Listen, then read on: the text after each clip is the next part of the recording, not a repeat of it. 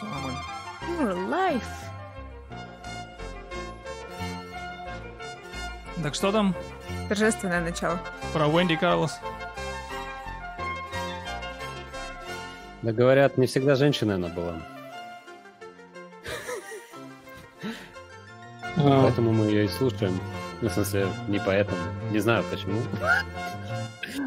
Мы слушаем, потому что думали, что она всегда была женщина, но Оказалось, что она изменила пол. Он изменил пол, Да, стал женщин. это было перед саундтреком. Перед саундтреком к трону, да, если я правильно прочитал Википедию. Ну хорошо, а с саундтрек... какие в Википедии бывают факты, нельзя неправильно прочитать Википедию. Ну, А тогда... А, саунд... а саундтрек... э, вернее, Заводному апельсину. Нет, не саундтрек «Заводному апельсину», а ее первая знаменитая работа, когда она аранжировала Баха на синтезаторе Moog, как задроты говорят. Э, Она была еще мужчиной? Или уже женщиной? Нет, она... Нет, а- альбом уже выпущен как Венди Карлос.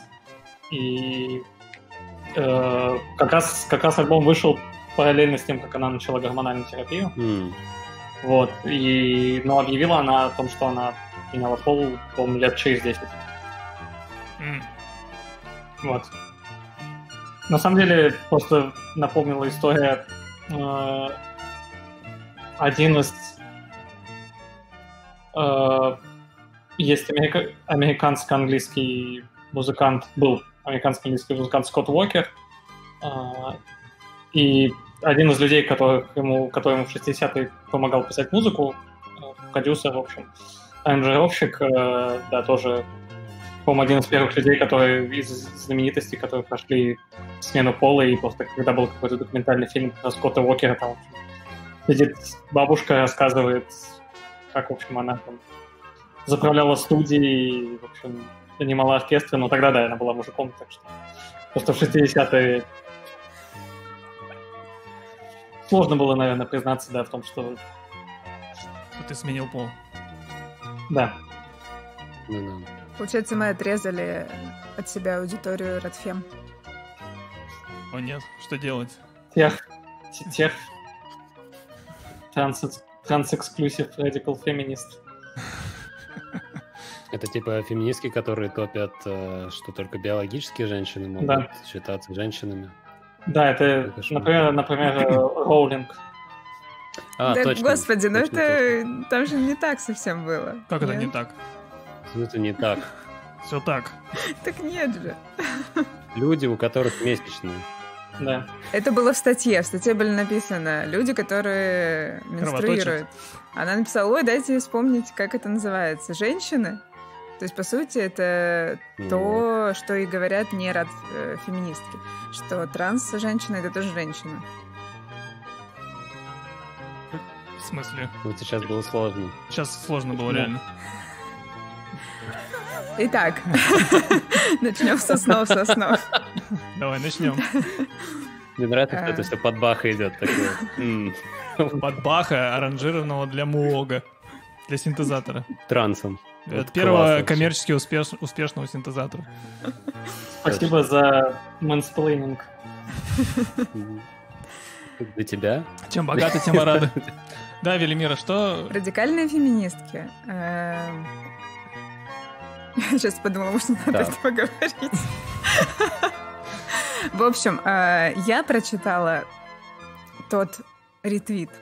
Э, Джоулинг не... Роллинг. Роулинг, господи. Роллинг. Джон, э, да, Роулинг не так, что она против транс.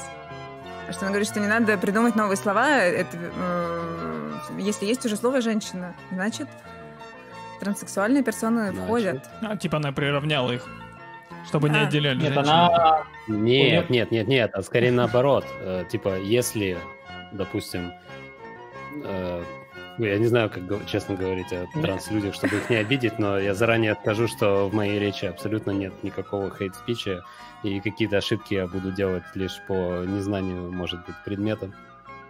Вот, но своим заявлением, как я понял, э, Дж. Роулинг, она исключила тех женщин, которые э, считают себя мужчинами, да, то есть они делают транс-переход А, в сторону мужчин.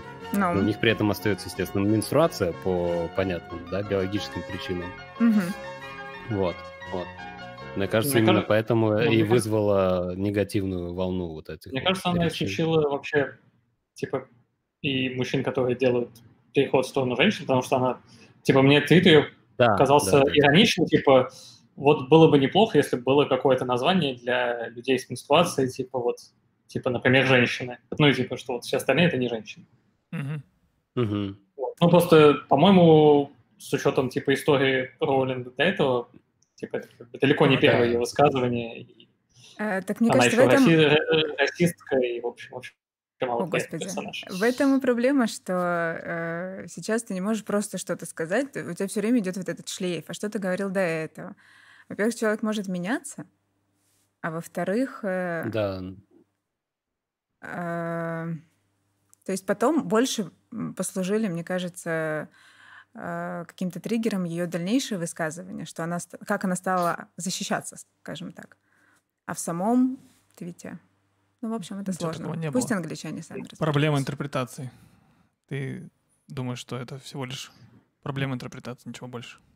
Нет, неправда. Мне кажется, на, на самом деле, на тему проблемы интерпретации и защиты просто много сейчас что-то такого встречаю. Мне кажется, что зачастую люди, которые высказывают какое-то мнение, которое, возможно, неправильное, да, оскорбительное и так далее, э, ну, типа, когда им говорят, что, типа, чувак, ты не прав, э, там, ты кого-то там этим сильно очень обижаешь, исключаешь и так далее, многие люди, э, ну, Наверное, это естественная реакция, но многие люди вместо того, чтобы сказать, типа, да, окей, типа, сорян, я не знаю, по незнанию или еще что-то, кого-то обидел, да, типа, э, то, ну, как бы многие люди такие, типа, нет, я сейчас буду оправдываться, и, ну, мне Ну, кажется, типа, понятно, понятно, что они хуже делают, только если нужно просто промолчать. да, Ну, на самом деле, Э, тут, да, тут же вот этот cancel culture, ситуации, когда кто-то такой, начиная оправдываться, все-таки, а, да, ну, все поняли. Ну, тут сложно, тут, когда на тебя сваливается вот этот... Ну, с другой стороны, можно, конечно, наверное, я не знаю, сложно, наверное, представить себя на месте, я не знаю, роллинг и так далее, но, тем не менее, вот этот cancel culture, что называется, да, когда начинается, ну, просто выпиливание человека, типа, из э, соцсетей, ну, за, просто за, за, за какое-то высказывание или твит там столетней давности, который просто э, поднимается сейчас. Это, конечно, тоже такое достаточно интересное явление нашего времени. Вот. Да. Понятно, ну то Потому есть... что новые формы, новые реалии, с которыми еще нет э, каких-то устойчивых форм, как реагировать.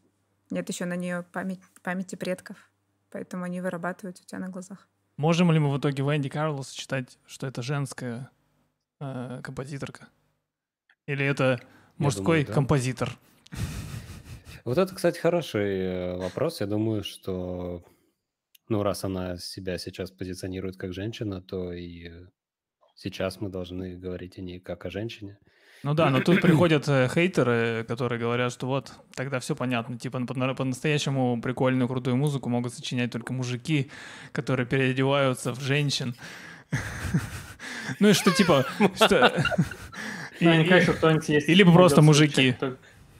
Типа, что ранее работы Венди Карлс до того, как она прошла курс Они были лучше, терапии, лучше. умнее. Ну, тут тогда вообще вопрос. А, кого мы можем считать женщиной и мужчиной, если он э, как бы позиционирует себя как женщина, одевается как женщина и уже живет в женских как бы реалиях со всеми опасностями харасмента и так далее. Ну да, просто если бы, как бы, если у нас нет этой проблемы, э, а я надеюсь, у нас нет ее, э, и мы можем допустить, что женщины, они, ну, равносильны по своим возможностям, они также могут зани- заниматься э, всеми видами деятельности, то для нас это нормально, нам вообще плевать, кто, ну, кто му- музыка делает, с какого пола, поменял у него хоть там три раза, хоть туда-сюда скатался с с женщиной, потом мужчиной, и потом опять снова вернулся, и, и вообще он там небинарная, гендерно-флюидная личность. Пофигу. Но есть э, просто разряд людей, которые считают, что мозги женщины и мужчины устроены по-разному, соответственно, женщины, они не способны вообще заниматься э, композиторской деятельностью или той деятельностью, которой они занимаются, это э, какая-то своя женская композиторская деятельность, а мужчины, вот они великие, Э, вот, э, по-моему. Вот такой тезис у меня есть. Э, вот, вот такой вопрос. Почему ни одного великого, ни одной великой женщины-композитора мы не знаем? До типа 20 века. Потому что не было тампонов и презервативов. не было прав. Да, они были все чисто как предмет быта какой-то, который... Что, хочешь себе, хочешь писать и играть на рояле, ну так Типа, накопи на него, заработай, ха-ха, а, не, не, ты не можешь работать. Но мне кажется, mm-hmm. что как бы вот, типа, и все. Но на самом деле я читал а... статью в... Э, на самом деле композиторы, э, женщины появлялись уже с романтизма вроде бы. Да. Иногда они подписывались Значит, мужскими да. именами, иногда они отдавали кому-то свои пьесы, а некоторые даже были вполне успешными. Да, да. Ну, они не были вполне успешными в, в, в таком же плане, как мужчины, потому что в общем, я почему задал вопрос? Потому что я прочитал статью, я спустился с книг до статей. Потом будет нам э, посты в Потом цветы. Твит, ну, вы с цветов начали, ребята. Я на уровень выше все равно. Когда, когда уже будешь слушать исключительно подкасты Алекса Джонса? В общем, да, я прочитал э, статью, э, э, э, где проанализировано было отношение вообще к женщине, э, композитору. И там ссылаются на трех э, знаменитых э, мыслителей Руссо, Канта и Шопенгауэра, моего любимого. Наверняка было и больше. И в целом, я думаю, представление было больше, но они как такие ведущие, типа, лидеры мнений, так сказать, из разных стран. И они как раз заявляли, что вот женщины, они не способны на, естественно, на высокие э, раздумья, mm-hmm. и они не способны выйти на вот этот уровень абстракции, который позволяет композитору быть не mm-hmm. просто музыкантом, а именно композитором, сочинять что-то. То есть они...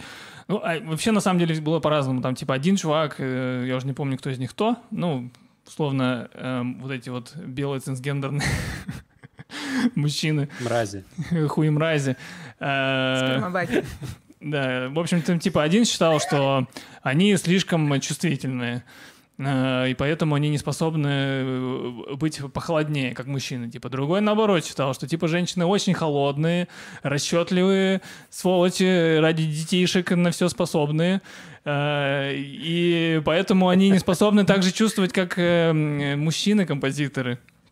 И самое прикольное, что даже когда э, в, в Лейпциге, по-моему, первая э, консерватория э, начала приглашать женщин э, на курсы на свои, их очень долго типа не брали на кафедру композиторства, потому что вот, ну типа считали, что вот они э, ну вот вот вот они вот такие типа им они не способны э, значит постичь сложные математические истины, которые открывают нам гармонии и прочие э, сольфеджио, которым занимаются композиторы. Истина, которая открывает сольфеджио. Ну, по сути дела, это звучит так. То есть там вот эти комментарии чуваков, или там, там, я не знаю, там вот этот Рубинштейн, короче, типа русский композитор, типа вот он, у него кузина, по-моему, занималась тоже композиторством, он когда об этом узнал, сказал, типа, никогда не занимайся музыкой. Лично пришел и высказал все, типа, что вообще не надо этим заниматься, женщины, вы там должны детей рожать, типа, я, и знать свое место, короче, типа. Что кто в Петербурге? На улице Рубинштейна больше не ногой. Трэш. Ну, это как у нас э, был зав кафедры алгебры, у которого дочка училась на этой кафедре.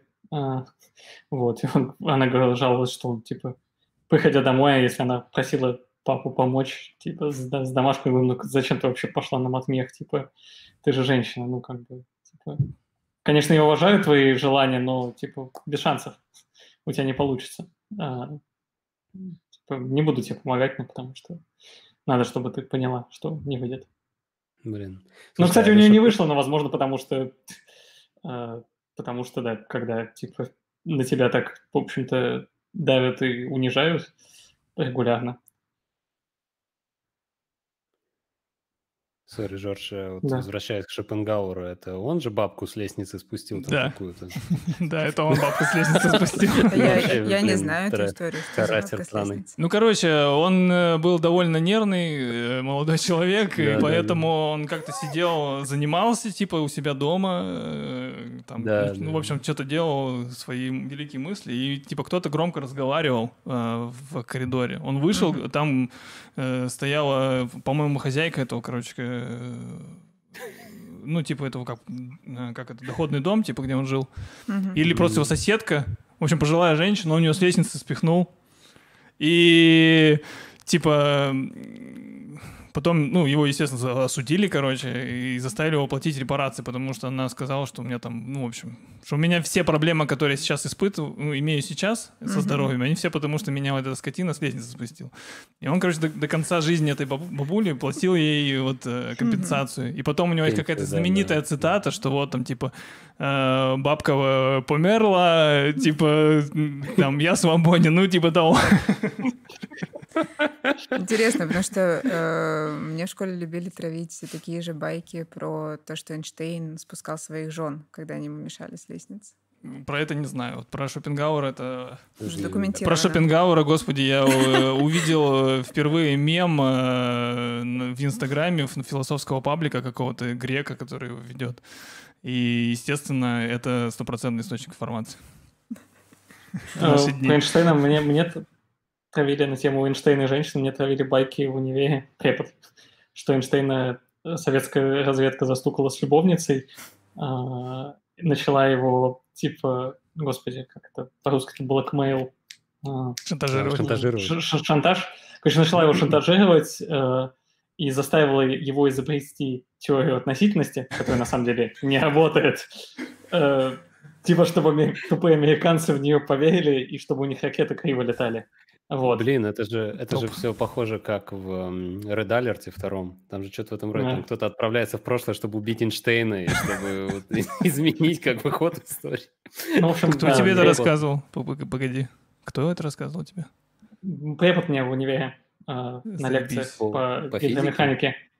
Вот, он, это, и- нет, слава богу, не по физике, а по гидромеханике, где как бы теория относительности пока что не особо как-то на что-то влияет. Вот, но я был единственным студентом, я просто сидел и слушал. Нормально. Все, что нужно, нужно знать А- о- об образовании. А- а- в- Об э, СПБГУ. Да, Ладно, давайте, как заядлые патриархалы, мы не будем съезжать с темы женщин в музыке на каких-то там Эйнштейнов и Шопенгауэр. Хорошо. Да, согласен. Тем более про Эйнштейна это вообще антисемитизм может быть какой-то. Смотрите, да. аккуратней. А, в общем, я Слушайте, хочу а- рассказать... ну? Ты еще... Ну, давай, говори. Извини, Велимир. Сейчас не тот выпуск. Ну, просто раз уж мы говорим про женщин-композиторок, у меня есть женщина-композиторка, которую можно, про которую можно что-то рассказать и послушать. Я не знаю, это как сейчас время или не время. Ну, Ну. время сейчас тяжелое, конечно, но, в принципе, можем послушать. Время тяжелое, ну да, поэтому вообще я хотел рассказать про, ну, пару слов сказать про Софию э, Губайдулину. Вот это такая советская композиторка. Я думаю, многие смотрели мультфильм «Маугли» и хотя бы по нему э, знают ее творчество, да, потому что она, ну, мало того, что писала симфонии и там э, разного рода произведения э, для оркестра, хора и вообще для разных вообще штук. Она в том числе писала саундтреки к фильмам, э, в том числе вот «Маугли», «Вертикаль», там э, «Чучело», вроде Ролана Быкова тоже, тоже ее. Вот, и она вообще такая, я посмотрел с ней интервью BBC-шное, вот, оно было снято в 90-м году, сейчас ей уже почти де- 90 лет, вообще бабушка такая очень интересная, Бодрая. у нее такой взгляд, э, просто, я не знаю, ну, реально бабуля такая, ну, типа, вот как должен выглядеть композитор 20 века, да? Ну, ты думаешь, типа, там, если мы говорим тех, у кого есть пенис, да, ну, типа там Штокгаузен, да, вот э, вспоминается. Ну, типа чел, который там что-то дали там э, Синакис, да, Ксинакис, вот, типа mm-hmm. такой там какие-то математические расчеты, ну, да, какая-то да. расширенная техники, да, вот это все. И, короче, эта вся тема есть у Губайдулиной, что очень интересно. А что взгляд рассматривает я не понял, что, про, что про взгляд. Ты имел в виду взгляд ее на вещи или взгляд, типа, пронзительно? А, ну, во-первых, у нее взгляд на вещи достаточно математический с mm. точки зрения того, что она, ну, то, что она, да, отчетливо поняла, что в 20 веке нужен ритм. У нее есть какая-то своя теория про то, э, теория линий или чего-то в этом роде. Она там пыталась BBC как-то быстренько рассказать ее, что, типа, э, что изначально как бы есть мелодия, из мелодии там сначала вытек ритм, затем и она рисует деревья, затем, ну, типа, ритм был в листьях, затем эти листья упали на землю, они проросли в новое дерево, mm-hmm. типа, ритм дал гармонии, э, э, как бы, да, гармония стала в этих листьях этого воображаемого дерева, дерева, затем гармония упала на землю, и вырос ритм в 20 веке. Ну, то есть там такая вот странная достаточно теория, но с таким вот этим взглядом, не очень, я не знаю, как такие угли, горящие mm-hmm, глаза, mm-hmm. и вот реально человек прям композитор. Сумасшедший там, немножко. Композиторка, я не знаю. Немного сумасшедший, да. Mm-hmm. Вот, и... Э, ну, да, вообще я забыл, о чем хотел сказать. Ну, да, и вот ее какие-то вот эти математические теории относительно ритма, про ее работу с тишиной, у нее достаточно были много фишек, что оркестр замолкает, и дальше типа движение э, дирижера, структурирует время, и что это время, и что вот эта тема, которая в движениях дирижера затем звучит в оркестре, какие, ну, то есть вот mm-hmm. ритмические фигуры повторяют, перетекают. Ну, то есть достаточно вообще реально очень крутая и продвинутая бабуля. Вот, но раз у нас сегодня тема про электронную музыку, то можно вспомнить, э, еди, ну, один из нем, немногих советских синтезаторов, это синтезатор ANS. Mm-hmm. По аббревиатура по Александр Николаевич Скрябин, Скрябин mm-hmm. да. Скрябин, да, вот. А, я, правда, забыл, кто его сделал. Ну, просто пару слов, что это такой... Опти... Это оптический синтезатор. Фишка в чем, что у него есть... Партитура записывается на таком стекле, замазанном черной, не знаю, паклей, да, или чем-то таким, ну, не паклей, а, не знаю, черной краской. И композитор, он процарапывает на этой черной краске звуковысоты, да, то есть и потом некоторая считывающая головка идет по вот этим процарапанным линиям и ставит им звуки в соответствие, то есть синтезирует их из этих рисунков. Mm-hmm. Вот, и как раз хочется поставить э, отрывок из э, произведения Софии Губайдулиной э, для синтезатора АНС, который okay. называется «Живое-неживое». Вот. Давайте, давайте послушаем, пожалуйста.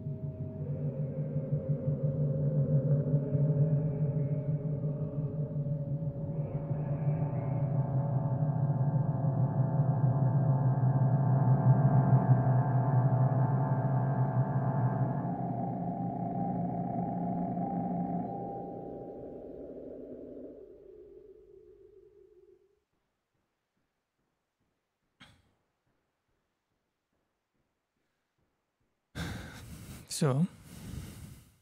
Да. Да, соответственно, вот эти вот синусоподобные гудения, шипения и все вот это вот, это, ну, я так понимаю, на синтезаторе, на Ансе сделано. Вот. Плюс там использованы запись вокала. Мгм. А, Ну и они вот в таких вот переплетениях, э, противопоставлениях в течение 10 минут разворачиваются как что-то живое и что-то неживое. На самом деле это очень сильно вот э, подобные записи напоминают э, эксперименты BBC Radio Workshop, Radiophonic Workshop он назывался. Э, Это то, что в, в 50-е годы э, или в 60-е в, в Британии типа BBC э, организовала мас- мастерские, не знаю, как перевести workshop. Ну, в общем, типа у них прикол был в том, что они позаимствовали название из э, театральной жизни, чтобы это более понтово звучало. И они, в общем, придумали э, сделать э, как раз вот эту мастерскую, где они создавали саундтрек для, соответственно, радиопостановок, для фильмов и так далее. И чем примечательно тоже это этот воркшоп тем, что э, у истоков ее стояли ну, типа несколько женщин. Вот. И одна из них э, занималась... э, так, э, звали ее Делия Дербишия, Дер- Дербишая, наверное, Де- Делая Дербишая, или э, Делия Дербишир. В общем, она занималась э, тем, что написала э, вступительную тему для доктора Ху. Э, М. причем там прикольная история, что когда принесли ей этот заказ, э, сказали, что ну вот это будет типа какой-то sci-fi, э, ну, типа сериальчик на 6 серий, мы особо ни на что не надеемся на него, типа что вот сделай нам какой-нибудь приколь- какие-нибудь прикольные звуки. Они, они там занимались тем, что, в основном, что а- они еще, получается, организовались, это, ну, начало 60-х, конец 50-х годов, и там не было в- понятия такого даже, как синтезатор. И, и они все свои странные какие-то заунывные, ну, не то что заунывные, а просто очень, ну, как бы неестественные, да, не акустические звуки, они э, создавали при помощи техники э, типа конкретной музыки, которая состоит в том, что они просто у них было э, типа об- оборудование пленочное, они записывали какие-то естественные звуки и по, всё- по-всякому их э, трансформировали. То есть они нарезали их, они их растягивали, они накладывали дилей, э, типа реверберацию, которая в то время была вообще возможна, потому что это типа там все это занимало очень много места. Сам, и еще было прикольно то, что э, когда они организовали, у одного из организаторов этой, учредителей этой студии э, был друг врач, и он такой сказал, что типа, блин, вам никому там нельзя работать больше трех месяцев подряд. И вообще даже больше трех месяцев, потому что вы все нахер сойдете с ума, если будете там эти звуки слушать, короче, которые вы производите. Э, И в итоге как раз э, вторая вот женщина, которая Дафна Орфан, Ором. Ором, э, она проработала там как раз типа положенные три месяца, и после этого, типа, ну, нельзя-нельзя, она свалила, но организовала свою студию, типа.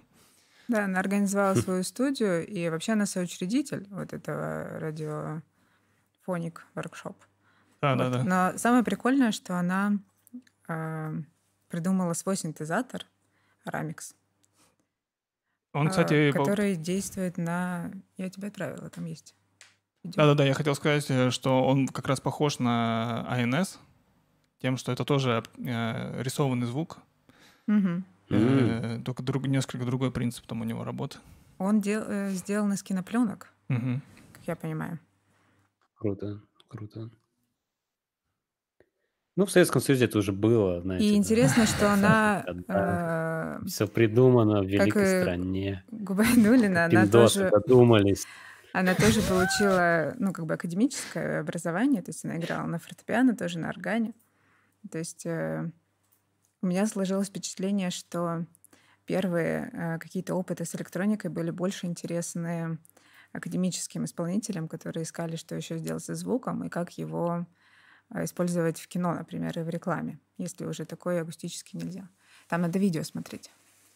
Э, Я понял, да. Я просто сначала хотел поставить э, тему к доктору Ху. А, хорошо. Дулай Дербишир.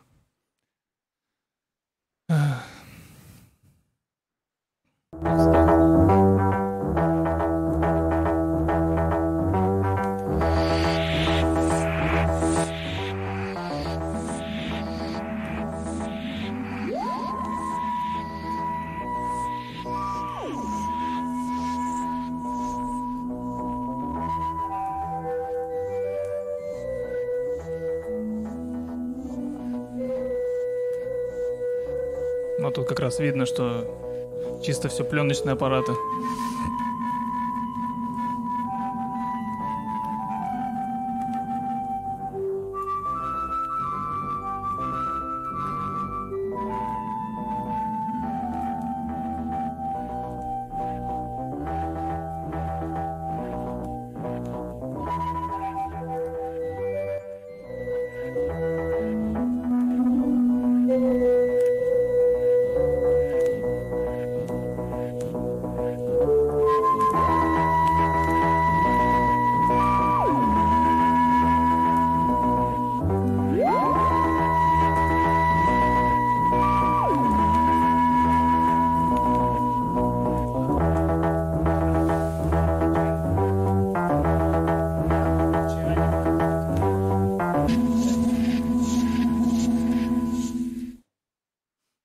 Правда, под конец тут показали э, другую диву синтезаторную. Да, Чи- но я про нее потом покажу. Поставь, пожалуйста, видео, где э, синтезатор Арамикс. Сейчас я немножко расскажу про тему доктора Ху. Да что ж такое? Затыкают рот на подкасте про женщин в музыке. Я хочу просто раскрыть целиком полностью фигуру э, Дели Дербишир.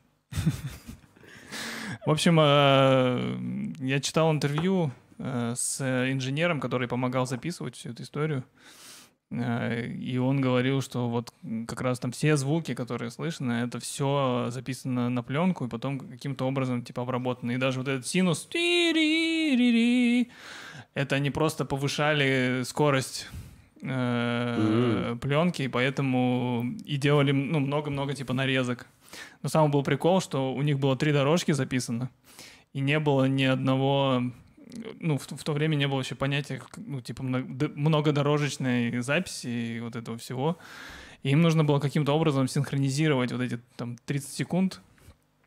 А, И, типа, она как раз славилась тем, что она умела запускать одновременно все три, э, типа, ну, проигрывателя кассетных. И потом, э, регулируя скорость, типа, подстраивать их как нужно. Но самый прикол был в том, что они, короче, в какой-то момент, там где-то в середине, у них постоянно что-то выбивалось. Ну, типа какая-то нота, она вот все время не попадала. И они в итоге раскатали всю пленку, нашли это место каким-то образом, я уже не знаю как это можно сделать на пленке, но, видимо, э, возможно. А, И подрезали ее, типа, в нужном месте. И по- потом уже нормально получилась эта запись. Вот такие... Вот раньше Че- жили. Вот э, раньше женщины могли в горящую избу войти, понимаешь, Да. и три магнитофона запустить. Ну, Да, на самом деле, я думаю, надо проговорить о том, что сначала это не было столь э, э, коммерчески успешно. Ну да, Поэтому да. там работали в основном женщины.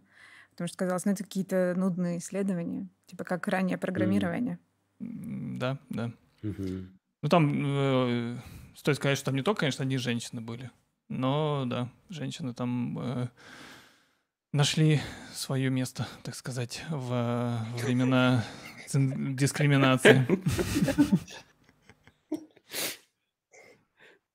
Э, Ну вот, значит, э, Дафна Ором, она работала тоже на BBC, и была соучредителем этого воркшопа, но потом оттуда ушла из-за разногласий. И она была первой кто на BBC полностью создала синтезированную звуковую дорожку. И потом вот, когда она уже ушла из этого э, проекта, она э, э вместе, ну, там, с каким-то инженером, они придумали э, э, синтезатор Aramix. И затем она давала по нему э, всякие мастер-классы. И также писала музыку для рекламы. Слушаем? М-м. А для рекламы чего? Не, не помнишь? Не, я не помню. Жаль, жаль. Просто интересно, где. Ну, в принципе, э, э, у меня такое ощущение, что в рекламе они такое использовали. Все везде. В рекламе всего. Не запускается?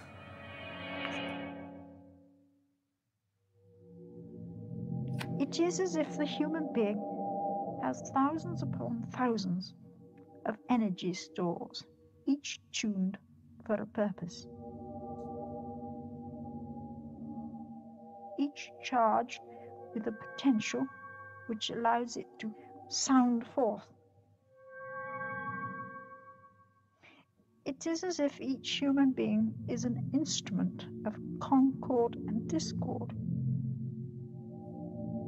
consisting of thousands upon thousands of finely tuned circuits, each circuit with its own control of pitch and loudness, able to adjust its voice in harmony or dissonance, in balance and accord, so that it becomes part of the great pattern which makes the individual.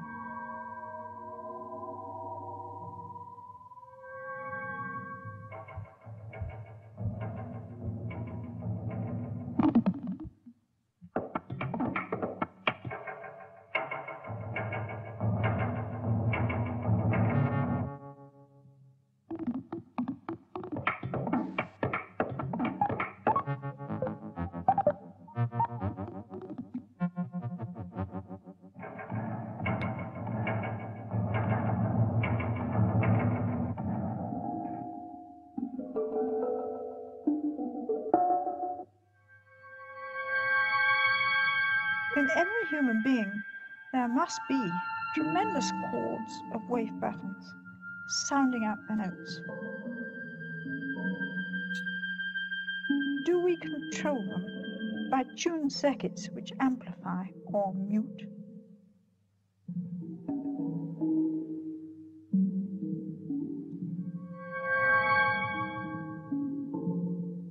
Are we forever developing our regions of resonance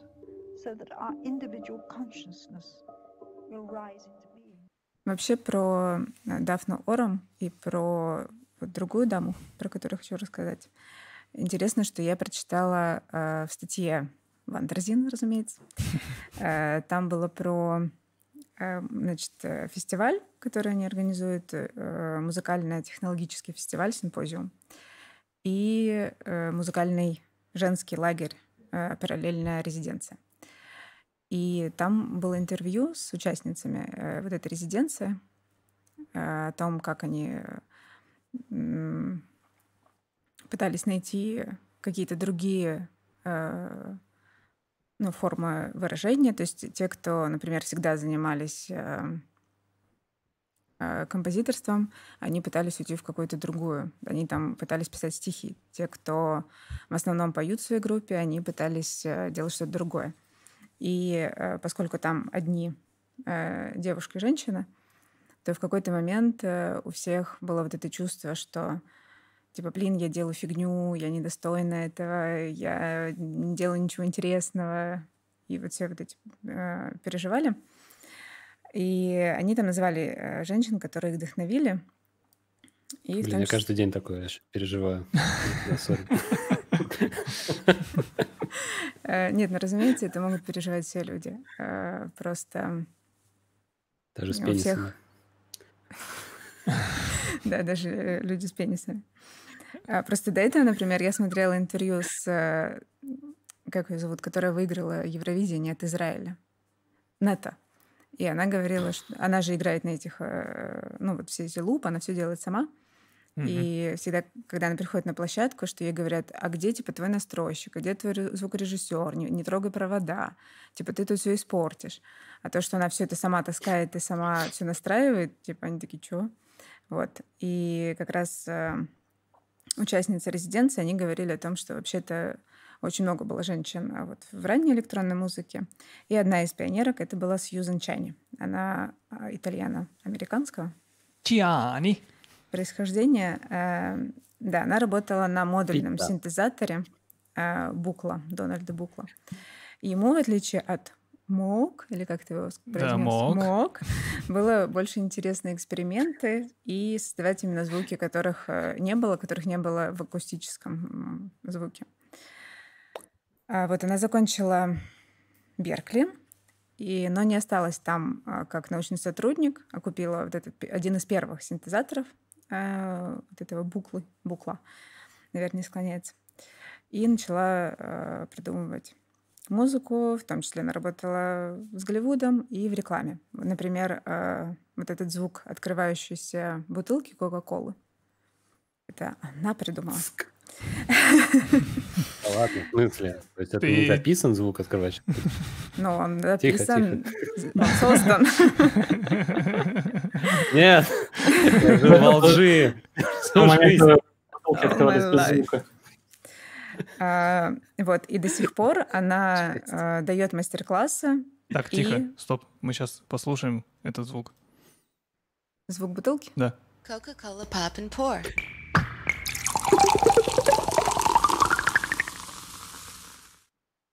Жесть. Нет, ладно, сейчас другой звук в рекламе. Ну, конечно, Это конечно, в то такое. время. Но это все, типа, все это, вот это, Это все звуки 70-е какие-то, да, синтезированные, начало да. 70-х. Мгм, мгм. Вот, и она до сих пор играет на этом же синтезаторе букла, там 2000, по-моему, который перевыпущен, но там тот же самый э, дизайн, который был. И Один из самых упоротых синтезаторов в мире вообще. Да, он выглядит очень упорото. И Ну, давай, ему- и показывай. непонятно, как им пользоваться. А, если- сори, сори, я вот прослушал. Это- же Букла, это чел, который соревновался с Мугом, да, ведь? Ну да, Да. они вместе начали. Но у них, не Типа знаю, один был там на западе, другой на востоке, Ну, да. это как типа, вот э, West Coast хип-хоп и Да, East да, Coast. West Coast и East Coast. Есть West Coast и East Coast синтез. Точно, точно. И он соснул в итоге. Короче, вот то, что Мук победил. в Калифорнии там все типа таблетосов, короче, закинули. и Вот, типа, что-то такое непонятное нагромождение просто каких-то датчиков Да. сделали. Ну, Да он же классно, он же за Всё эксперимент. Ну да, э, Мук, Моок, он был, блин, Мук, э, Моок, э, хипстеры, простите. Да все, ты уже... Давай, по-человечески говори. Что, да, он, типа, он сделал вот эту ебучую клавиатуру, и все, он победил, потому что, ну, людям нужен интерфейс, который они понимают. Понятно, сразу уже, Да, да. Так у них сра- сразу были разные цели. Он хотел сделать для народа, Да, а. Бук не хотел. Поэтому и как раз э, Венди записал, э, записала. э, записала э, Баха, да, они, они, они какие-то странные экспе- эксперименты, чем занималась. Ну То да. же самое, самое типа Чани. Слушай, Ну, э, Макаронная фабрика там вот это болталась, потому что... Ну, вот это итальянская там. тема, да, сразу Да. чувствуешь? Итальянская тема вот эта, Какие мерзкие. Там что-то вот... вот. Да. в чате, в чате пишут, что все, Вандерзин упомянут. Отписка? Наоборот, Нет, наоборот. approve. Отписка. Заблокировали нас.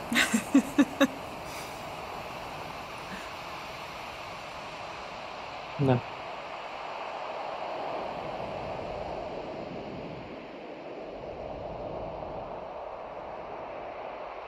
Это живое выступление.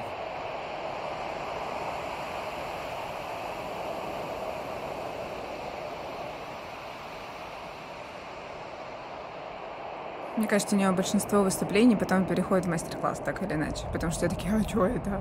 Она такая, вот это так, это так, на-на-на. Ну, потому что это круто.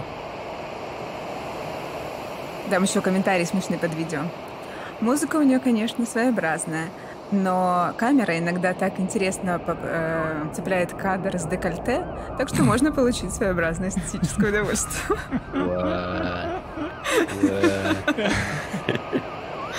Слушайте, а вот этот буковский подход, это он типа этим э, модульными синтами, на которые сейчас Да. все дрочат? типа? Да-да-да. То есть Вот оно туда пошло. Это, ну, да, да, да. Всё, да. теперь у меня картина мира, м, склеилась вообще. Люблю за это наши подкасты. Если у вас тоже от них склеивается картина мира, то ставьте лайк и подписывайтесь. И колокольчик не забудьте, пожалуйста. Вы же не какой-то там жена-ненавистник, правильно?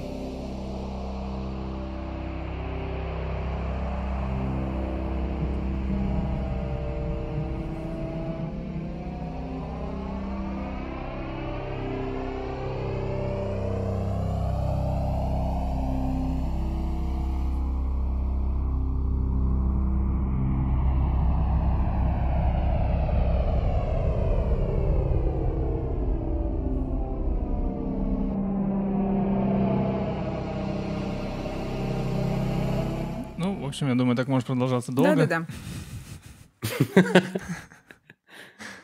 На протяжении всего. Ну да, в принципе, вот эта концепция, что ты э, создаешь звук именно думая о нем больше, чем тактильно, да, ощущая. Это вот больше он как бы принадлежит букле. Но это как раз, мне кажется, больше и композиторский подход, да, чем... Потому что, опять же, максимальный уход вот от, от этого э, исп- играния на пианино, потому что, опять же, возвращаясь э, к тому, с чего мы начинали, э, все эти цисгендеры, цисгендерные господа считали, что женщина единственное, что может делать, это красиво на пианино играть, потому что она должна в, э, Ну да. в интерьере смотреться, да?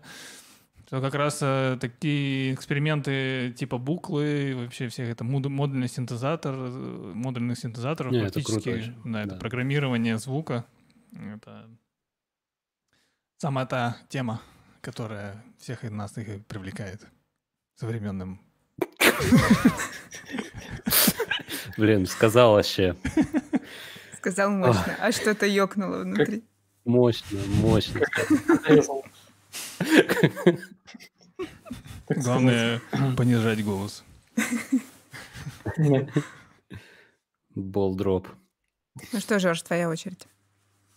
Моя очередь. Да, мне, у меня проблема была с тем, чтобы подготовиться к этому выпуску, а, потому что, во-первых, я, будучи мужиком, Ага. ну, сказали что-то про женщин в музыке, конечно же, я не обратил внимания, что в электронной музыке, ну, типа, я, я же самый умный, я же все, все понял с полуслова, вот, поэтому, ну, ладно, большая часть все-таки в электронной музыке оказалась по счастливому стечению обстоятельств, вот, но, скажем так, для, ну, как бы, для меня всегда было проблемой, что э, не знаю, сколько проблемой, но что я не особо обращаю внимание на пол исполнителя, то есть я музыки много слушаю, но, типа, обычно редко что-то читаю по музыкантов, и вообще музыканты зачастую весьма неприятные личности, и лучше поменьше всего про них знать, чтобы спокойнее спать. Вот, и... Ну и какие-то очевидные примеры, типа, женские вокалы и что-то такое, казалось, что слишком это... Ну, слишком очевидно и, может быть, не очень интересно. Но вспомнил пару женщин э, в андеграунд музыке, и первая — это одна из основательниц э, э, такого горячо любимого мною жанра, как Vaporwave, э, Ремона Савьер. Э, там, по-моему, которая- третье имя есть. Это которая Macintosh А, Plus? Да, который Macintosh Plus. Вот. У нее еще э, там 100-500 разных каких-то названий или Да. проектов или чего-то Ну, такого. просто интересно, что с учетом того, что Vaporwave вообще жанр как бы достаточно анонимный и всячески поощряющий анонимность, она одна из немногих э, продюсеров в этом жанре, которая, в общем, эту маску анонимности с себя в какой-то момент сбросила. Ну, то есть с ней есть интервью, фотографии, давала концерты. Э, сейчас она уже вейпервейв не занимается. Но при этом, с одной стороны, да, она как бы э, сбросила маску анонимности, с другой стороны, как раз она одна из первых, кто э, вот сделал эту тему, что... То есть она, у нее там псевдонимов, наверное, около 20 штук, под mm-hmm. которые она выпускала там один-два альбома под каждым. И как раз, в общем, она очень много сделала для развития жанра. То есть она одна из первых привнесла туда повсеместное использование иероглифов в названиях. Э, да, вот эту эстетику, типа такую. Да, как раз э, сэмплирование такое, ну, то есть до этого просто сэмплирование было, но оно было либо а, дико замедленным, то есть это было ближе к эмбиенту, вот, у нее же сэмплирование более, более отсылающее к исходному материалу. Ой, здоров. Гизунхайт. Гизунхайт. И... Танки, танки. Э, и как раз, да, что вот жанр, в котором 30 исполнителей, ты не знаешь, это один человек, как бы 5 людей, ну, то есть такая полная анонимность. Э, вот. Ну, с ней пара интервью не очень интересных, э, потому что просто вопросы не очень интересные ну, в общем, стандартные вопросы для Vaporwave по отношению к корпоративной культуре, но вот альбом ее в Floral Shop, если mm-hmm. считать правильно, который вообще считается таким вехой Vaporwave, альбомом, мемом, который сотни пародий, ну, то есть тут все там есть, все прекрасно, и иероглифы в названии каждого трека, и римские статуи, совмещенные с плохой 3D-графикой, и все очень любят второй трек, а, который самый известный, 420, что-то там название. Вот, но мне больше нравится первый трек, потому что потому что он, по сути, вот предвещает, что ты сейчас отправишься в увлекательное путешествие, музыкальное, так сказать. По-другому вряд ли можно Vaporwave описать.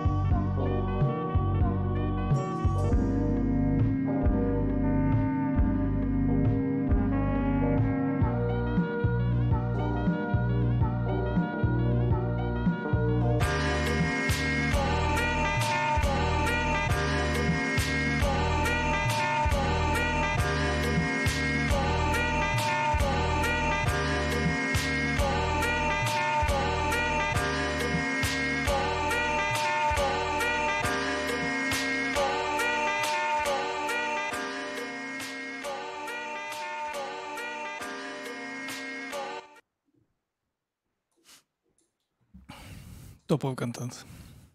Нам пишут, прекрасно. что эта музыка играет в розовом вигваме в Twin Peaks. Да, я тоже почему-то подумала про Twin Peaks. А где ты видишь, что кто-то что-то пишет? Всегда открывает. YouTube. Еще напишут, что у Coca-Cola теперь другой звук, чтобы больше не платить женщине-композитору. Негодяй. Вот. Ну, кстати, Чиани даже на шоу? Леттермана приглашали. Да, там очень смешно. Он такой, «О, господи, голос в микрофоне может звучать Ну, там, по-разному. э, там вот конкретно это, вот это, типа, э, что будут делать с чуваком, ну, типа, если вы приглаша- пригласят на шоу чувака, который, или женщину, которая занимается, э, типа, странными штуками, звуки, которые производят, что будет делать ведущий?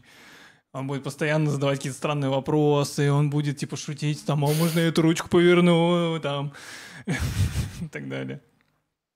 Очень смешно. Блин, я вспоминаю 2019 наш год, когда мы на новой сцене Александринки врубали Vaporwave и заставляли под него танцевать людей. Вот это ностальгические чувства от трека. Это была жизнь. Это было настоящее искусство. И начинаются песни. Сколько у вас было, сколько у вас было женщин в группе на новой сцене? Именно композиторов. В смысле... э, Э, Вера. Это ты имеешь в виду новая э, школа новых медиа или как она называется? Ну, мы... Да. Когда мы это играли в Vaporwave, Vaporwave, это уже потом было через год, по-моему. Да, Ну, это Да, был да, да. фестиваль. Но с нами... Нас, нас позвали. С нами училось э, довольно много девочек, кстати. Я не знаю. Да. Может быть, не половина, но...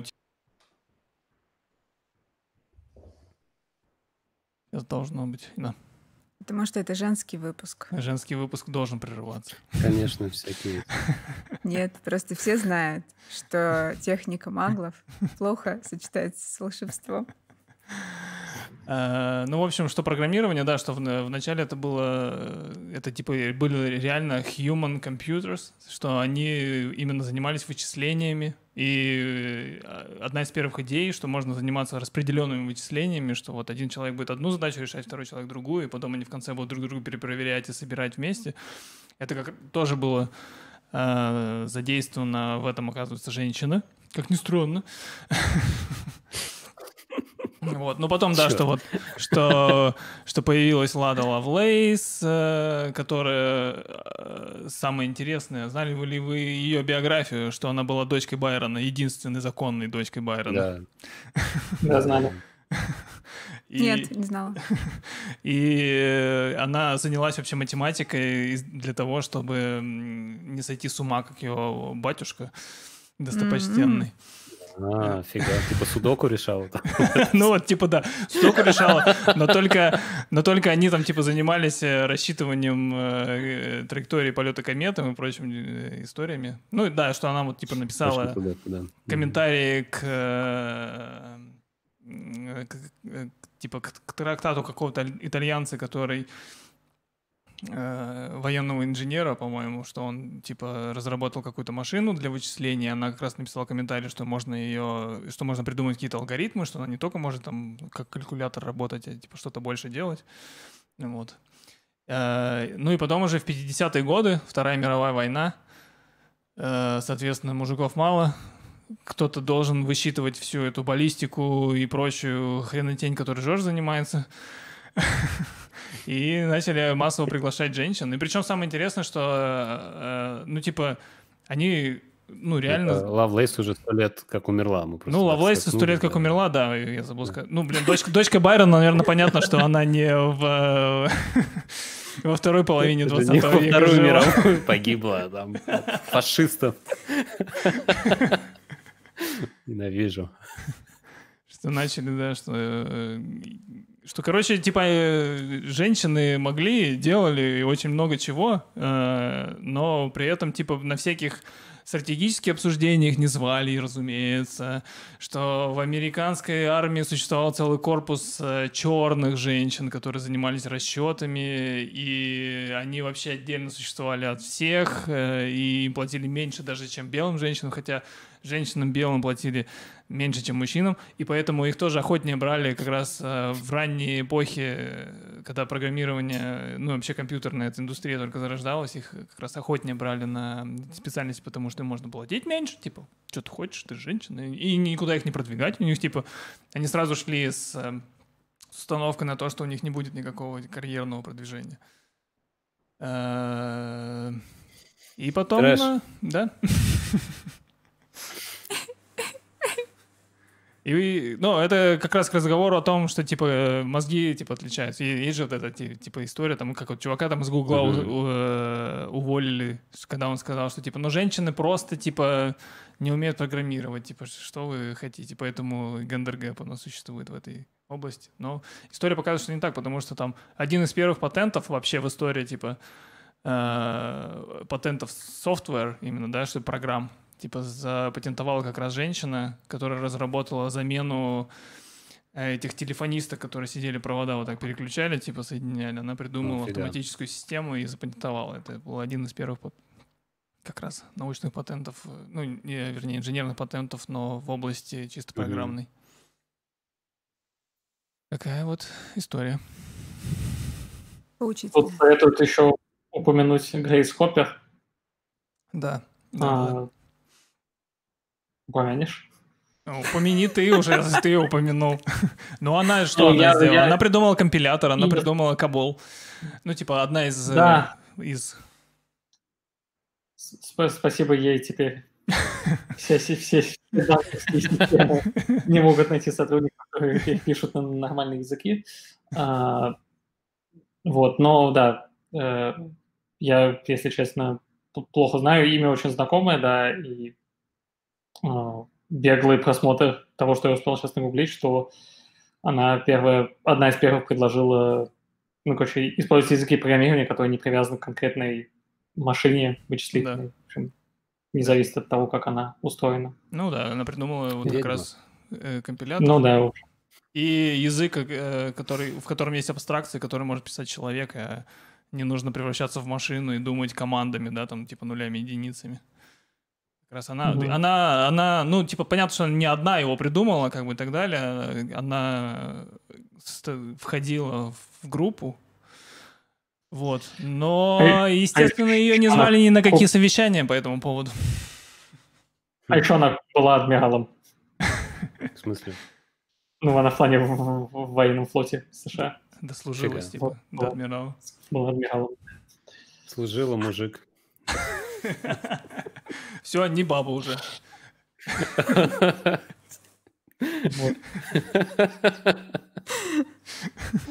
Не Я думаю, это есть в какой-нибудь э, помоечной группе, которая, знаете, недавно было, что собрали всех э, женщин, которые именно в науке сделали какие-то открытия, и э, всю их биографию переписали. Типа, вот, вы думали, что она... Ну, я просто не запомнила, потому что там точные науки мне, к сожалению, не, не интересно. Значит, но они полностью Оу. перебрали все факты. Руссо тут такой. И Кант такой, я знал. Ну, э, я имею право не интересоваться тем, чем не хочу интересоваться. Конечно, конечно. Свобода выбора. Э, В общем, они э, взяли все факты про женщин-ученых и такие, вот вы думали, это она открыла? Нет, у нее же был любовник, у нее же был муж, она же вот с ним работала и так Ну, далее, и так да, далее. И, Короче, все переписывали. А, Я думаю, это там как геймергейт, только, только до геймергейта. А, да, да, да. И потом еще я подумал, почему, э, ну и не только я подумал, и умные мужи мира сего тоже подумали об этом, и женщины, которые занимаются вопросами гендерными в э, компьютер сайенс. Типа, почему женщины перестали входить в этот, э, ну, перестали стремиться к этому и вообще перестали пытаться Может, что-то им не добиться. покупали компьютер. А, да, есть, есть теория, что в детстве, когда это стало вот как раз э, Мгм. нерд-культура, она вся целиком ассоциируется только с мальчиками, э, типа что, как у девочек есть куклы Барби, у мальчика есть компьютер и компьютерные игры, и почему-то... И, и- и я, типа, в одном э, из описаний этой проблемы там приводилось, что какая-то, в общем, э, в Америке дама пошла Э, Она была хороша в математике.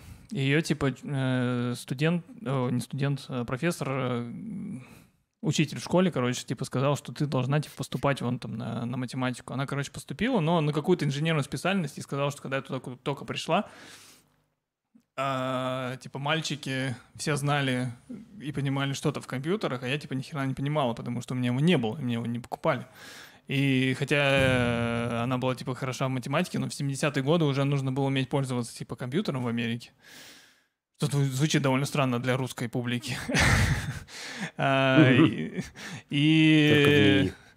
да, только в ней только хардкор. И она э, в итоге, типа, ну, типа, почувствовала, что она неуместная, там, и что профессора и постоянно эти тыкали, что, типа, ты ничего не знаешь, типа, что ты сюда пришла. Она, короче, пошла заниматься там какими-то другими исследованиями, типа, там, ну, там психологией или еще чем-то. Но потом вернулась, типа, обратно.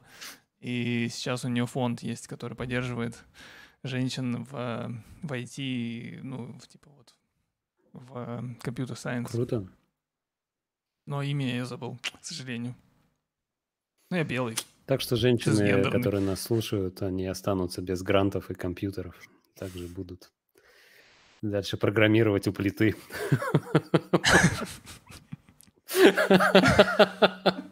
Алене в инсте реклама пришла на тему, ну, типа короче, что сейчас модно в США, что вот, короче, что правильно завлекать женщин в универы, на курсы, программирование и так далее, но реклама, как нам показалось, была достаточно сексистской, потому что она была такая, типа, ты женщина, ты, наверное, тоже сможешь трогать.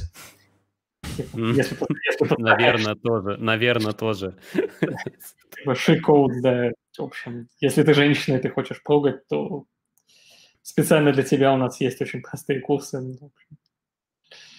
Ну, как-то... Я помню вот эту сексистскую, мега-сексистскую клавиатуру розовую. Вы помните ее? Клавиатура для блондинок называется. Вообще, я даже не отказался от розовой клавиатуры. Не-не-не, она не просто розовая, это типа не, не постироничный Macintosh Plus э, а. клавиатура. Это именно типа розовая, потому что это клавиатура для блондинок. Там кнопки подписаны, типа там, э, что-то там, большие буковки, там, где shift, э, контрольчик, что-нибудь такое, окошки. Блин. Это просто няшная Вообще, мне кажется, кто-то считал это смешным. Да, или для людей, у которых проблемы с памятью. Мне кажется, тоже, в принципе, нормально. Ну, тебе в любом случае надо запомнить большие буковки и, и shift. Ну, то есть, я не знаю, мне кажется, это одно и то же примерно. Ну ладно, если что, я бабушке куплю именно такую клавиатуру. Не потому что это сексизм, а потому что она сможет лучше запомнить просто клавиши. Да, потому что там очевиднее все. И по-русски. Ну тогда я... Возвращаясь. Да, говори.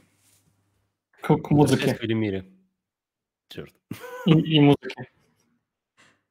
Сегодня Велимиру нельзя перебивать. То, что Велимира говорит... Вы только делаете, что перебиваете. Поэтому мы ее уже перебили сто раз. Но мы осознаем это, мы меняемся, понимаешь? Так что давай, Велимира, ты начала. А, хорошо. Так и быть, уговорили. Женщина, которая меняет все стереотипы, в том числе э, она изменила мои стереотипы, наверное, о техно. Зовут ее Даша Раш, потому что Даша... Я Россия! Нет, это Россия! лозунг, он напоминает, что было Агил! Ну, хорошо, прости, прости. Почему, когда кто-то из вас говорит, вы ведете себя прилично и слушаете? Когда я говорю, начинаются шуточки, прибауточки. Э, в общем, потому что Даша from Russia, потому что Даша, типа, играет с Ражем. Э, в 90-е она уехала в Европу, по-моему, во Францию, и работала моделью. При этом э, у нее не было никаких иллюзий про этот бизнес. Она вообще попала туда случайно. Наверное, один из немногих людей, кто туда попал случайно. И э, она сразу говорила, что, ну, типа, не очень интересная профессия, больше денежная. Э, в основном э, от тебя ничего не зависит. Все зависит от фотографа, хороший он или нет. Вот. И сразу в Европе она стала заниматься именно, изучать физику звука и так далее. И у нее такая, ну, довольно, наверное, ангельская, можно сказать, внешность, то есть такие светлые волосы, миленькая. и поэтому она решила диджеить и играть такое жесткое техно. И в интервью она говорила, что часто подходит звукорежиссер, такой, о, ты диджей, типа, наверное, хаос играешь. Она такая, да-да, сейчас послушаешь. Э, ну, когда она еще была не очень известна. Вот, плюс у нее два своих лейбла сейчас, и она пишет свою музыку. Причем к своей музыке она шла довольно долго и очень тщательно все изучала. И ну, у нее есть такая стройная концепция э, к клубной музыке, которая мне вообще очень импонирует. Что все очень рационально, что людям плевать на музыку, и все очень одинаково, нет никакого простора для фантазии. Ну, то есть как бы не, это стало меньше творчеством, потому что у всех это сразу ассоциируется с какой-то развлекательной сферой. Она это критикует? Ну, как бы не критикует, но, ну, типа, замечает. Ну, Поэтому она занимается отдельно. Э, вообще, я ее услышала в Хёх Берлин, на которой зачем-то подписана. Я не могу слушать никого там из диджеев, потому что это прям такое адовое техно. Это где на фоне такие плиточки, как да, да, да, в ванной, да, да? Типа. Да. Ну, там а, жестенько точно. играет. Ну, у них как бы такая концепция. Я не знаю, почему на них подписано, но я периодически включаю, когда вижу, что э, типа прямой эфир. И там была она, и у нее была толстовка «Дивный новый мир». А у нас, Дима, сейчас песня «Дивный новый мир». А. Поэтому я такая, о, что это такое? Но забыла про это. Следующий техно-сингл ждите через месяц. На всех площадках мира. А потом э, я смотрела статью про типа женщины в экспериментальной музыке. Кто-то из вас, по-моему, даже скинул. И там была тоже она. Я такая, о, это судьба. Почитай про нее. А, и она, кстати, будет в следующем нашем диджей-сете. О май гад! И вот, значит, и, по-моему, в 2015 году, если не путаю, она записала альбом uh, Sleep Step Sona Poems for My Sleepless Friends. Фрэнс? Почему-то Фрэнс стал. Фрэнс. Фрэнс. В общем... Ну, немецкий акцент уже не выветрится, конечно, из нас никуда. Но он даже не, очень немецкий. А, где очень много лирики, где есть ее стихи, где есть э, очень много перекличек с другими жанрами музыки. То есть он прям такой техно, но супер умная техно.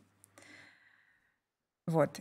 А сейчас мы послушаем выступление с... Boiler Room. Да, и там, э, значит, она выступает в маске, в кошачьей.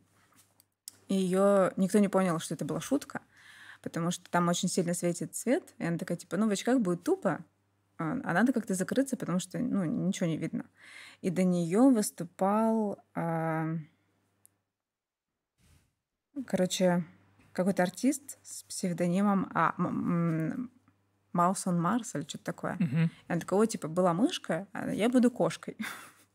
типа, смешно. Но никто не понял, что это весело. Окей. И что случилось? И что случилось? Ничего не случилось. Просто я стала задать вопрос, типа, как вы относитесь к тому, что вот женщины-диджеи, ну, или женщины в электронной музыке используют там свою сексуальность, и вот вы же были модель. Она такая, заебись. Я такая, ну, типа, Капитализм. Хотите использовать, хотите нет.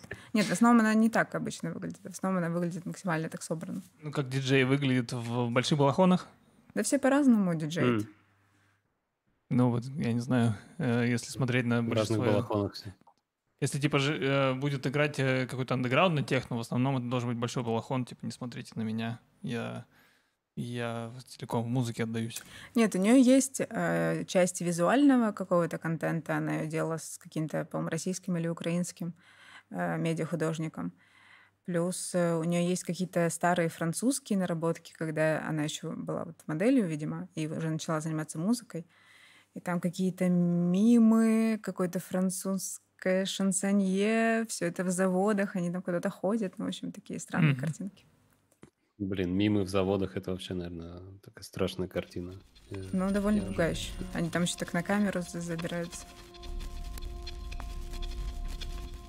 Окей, Boiler Room. Да. В, на Ютубе есть прикольный э, канал, где собирают фот, ну, типа не фотки, а видосы с людьми, которые странно себя ведут на Boiler Room, потому что там всегда концепция, что они снимают диджея и толпу за ним. И иногда такие прикольные кадры получаются.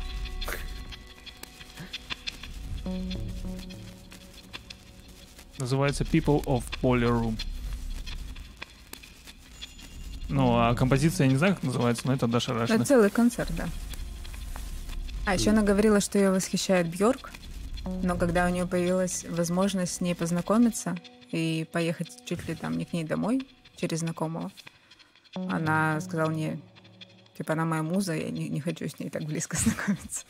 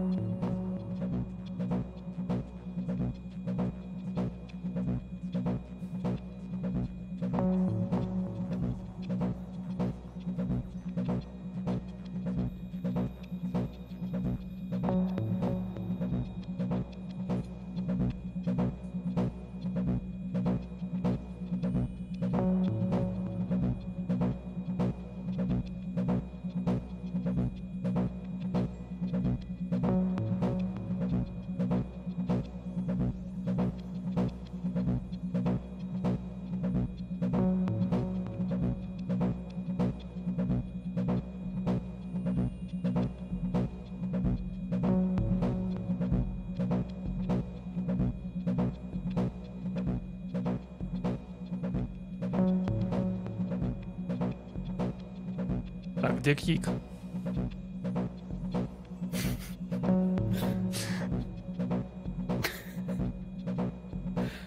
Голос из зала такой. Ну да, она еще рассказывала, что она выпустила первый, что она выпустила первый альбом э, более техно. Все таки о, да, так интересно, типа, эм, такие аналогии там с музыкой такой-то, такой-то, такой-то. Потом она выпустила второй альбом более, ну, можно сказать, вообще в другом ключе, более какой-то нойзовый, лиричный и так далее. Все таки эй, а мы думали, всегда будет техно. Ну вот они наркоманы, все понятно с ними. Да. Невосприимчивы. К трекам без бочки.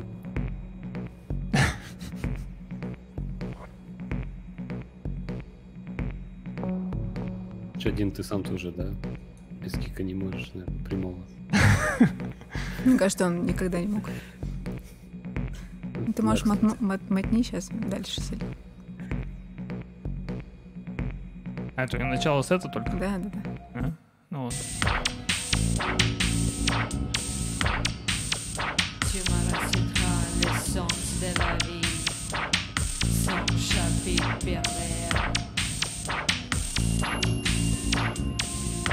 Я выбрала, наверное, самое авангардное выступление. В основном это просто.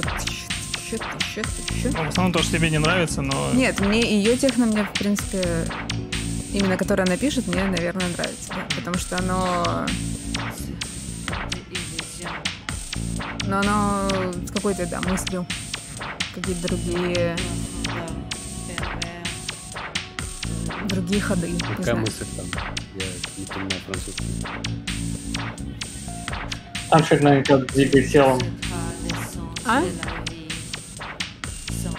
move your body. Не, на Про самом любовь, деле, наверное. в Про техно, еще? в техно очень э, много Про любовь, да. э, людей, которые занимаются прикольными экспериментами со звуком. Единственное, что в этом есть прикольная форма.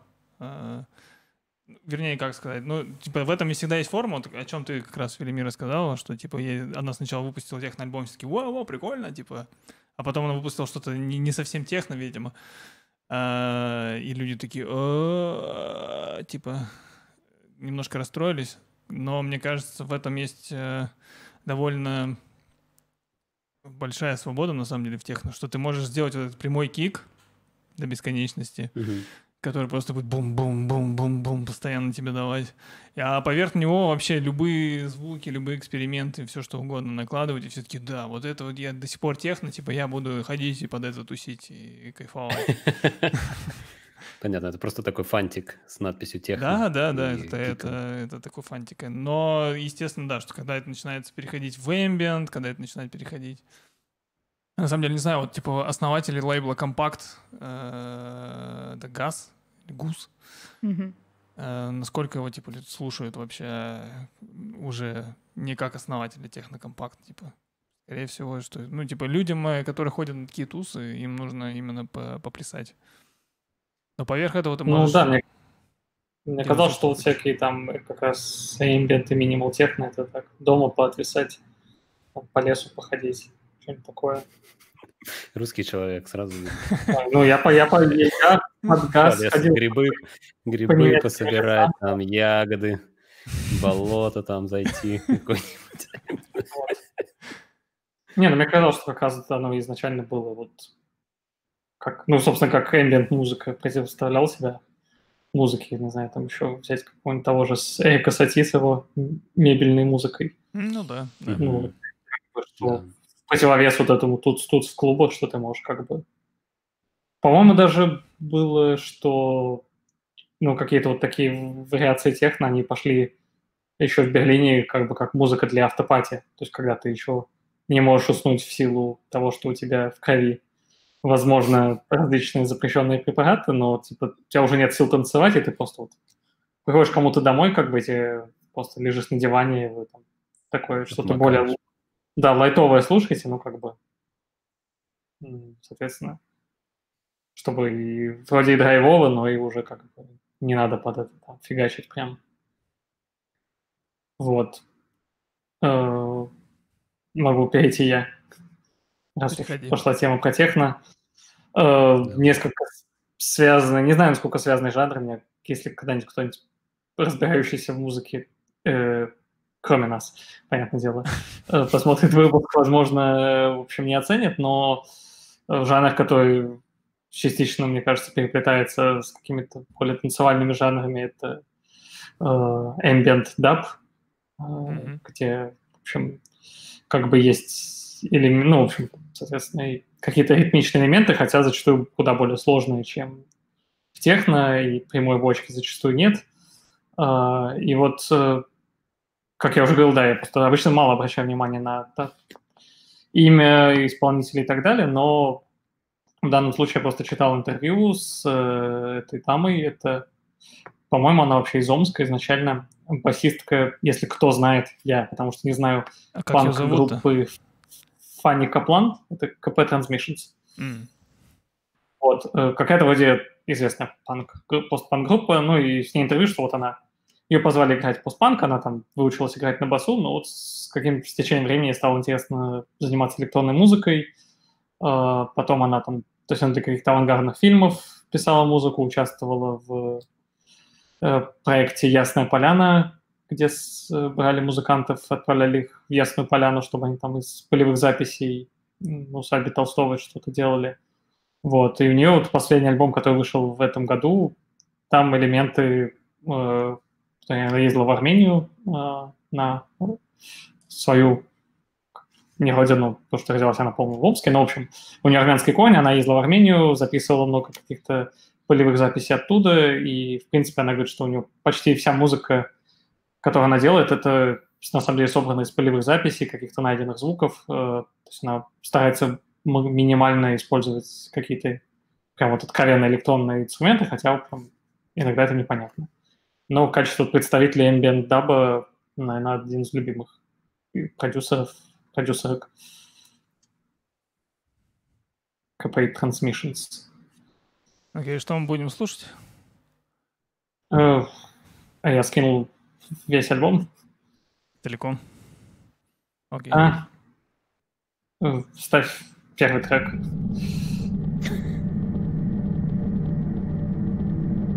Я, кстати, не, уме- не уверен, что я тот альбом поставил. Но видео зато прикольно.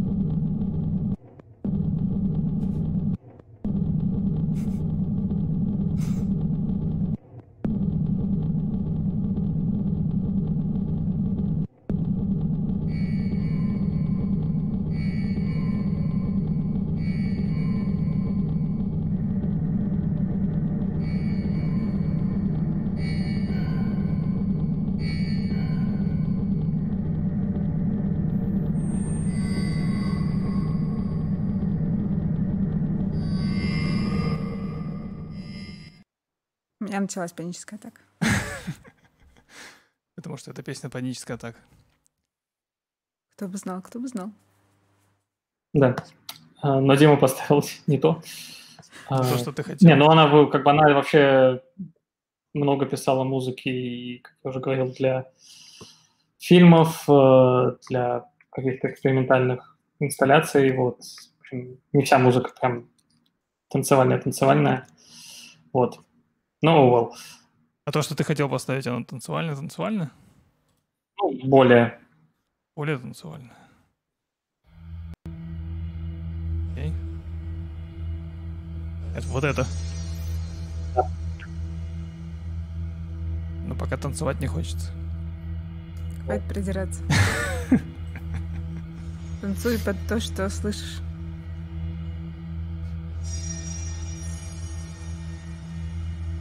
Пока очень этнически. Ну, да, как раз это вот альбом, в котором много армянских каких-то записей. Это KP Transmission.